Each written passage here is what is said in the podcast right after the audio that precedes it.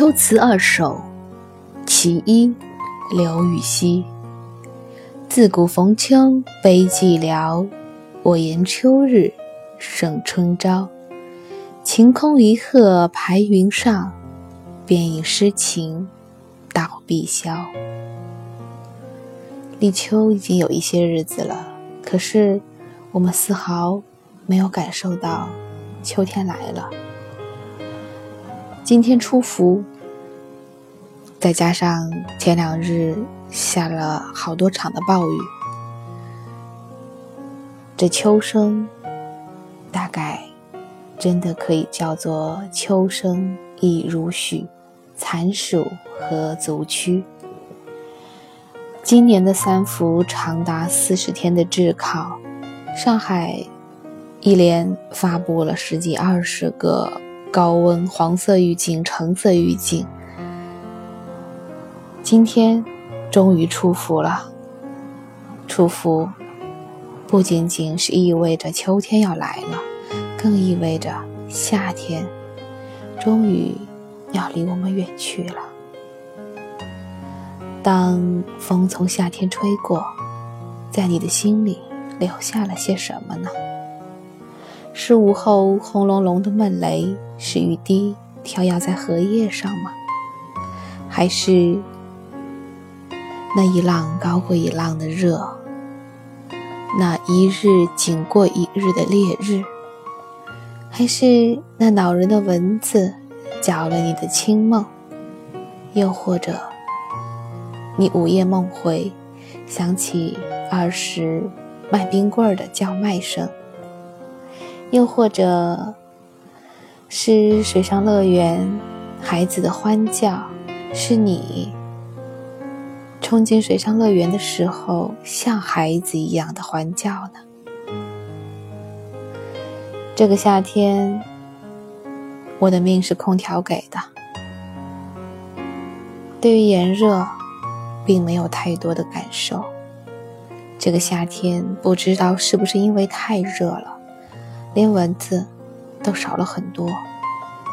这个夏天，我没有梦见过儿时那辆卖冰棍的自行车，没有梦见纳凉时候外婆手中的大蒲扇。这个夏天，我忙于孩子，忙于旅行，忙于个案，忙于讲课，于是我没有时间去。与那雷打不动的孙悟空、白素贞和小燕子相会，没有时间去我一直想了很多很多年的水上乐园。这个夏天，唯一不变的是毕业的欢快与离别的不舍。我在这一个夏天又送走了四个班级的学生，在他们的毕业晚会上，我微笑，我祝福。我虽有不舍，但我没有落泪，因为我知道，毕业只是一个逗号，他们将会在心理学的这条路上和我一起渐行渐远。这个夏天。对我来说不变的，还有我的深夜食堂，是泡面、啤酒，是周黑鸭，是泡椒凤爪，是在北海道旅行的时候，每晚赶在超市关门之前冲进去买几盒，突然打对折的刺身，回酒店和老公一起吃肉喝酒。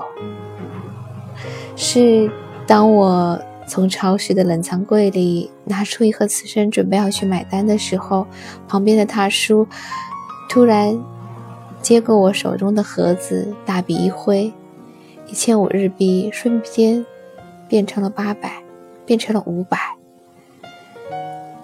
打折如此的随意，如此的真实。虽然折合成人民币并没有多少钱，但是。这样一种突如其来的主动给到我的优惠，让我有一种莫名的幸福感。风从夏天吹过，在你心里一定留下了什么？那是什么呢？